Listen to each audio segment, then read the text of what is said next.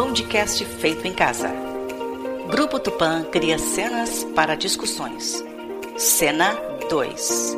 Traz IPA, por favor. Atores participantes: Renata Estevam de Brito, Jéssica Evangelista Ferreira, Tainara Andrade e Iago Alves Ferreira. Texto: Renata Estevam de Brito.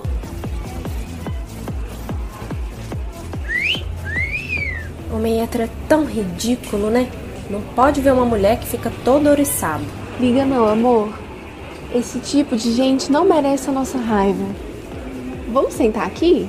É mais arejado. Por mim tá ótimo. Eu quero mesmo é só a sua companhia. Oi, meninas. Boa noite. Aceitam uma cerveja? Boa noite, Antônia. Traz IPA, por favor. Judite do céu. Olha, aquele é o Arnaldo. Assim, ah, nem. Que saco ver ele aqui. Aposto que vai ficar dando em cima de mim. Ou homem sem noção. ele tá horrível. Nem parece o mesmo da época da escola. Ele tá obeso. Será que ele tá doente? Até que ele não me parece tão mal. Que isso, Judite? Olha lá, ele tá uma bola. Ai, eu tenho pavor de gordo. Com certeza ele deve ter ficado preguiçoso, né? Lembra que na época da escola ele era o melhor do time de futebol? Ah, ele deve ter parado de jogar e comido muito. Por isso que ele tá com aquele bucho. Acho que você não deveria falar assim. Por quê? É o que eu penso mesmo. Ah, além do mais, se ninguém falar, ele nunca vai saber mudar de vida. Olha, cerveja gelada. IPA da boa. Obrigada, Antônia. Pode trazer uma porção de iscas de frango também? Isso, Antônia, traz iscas de frango, porque de porco já basta ver o Arnaldo, né?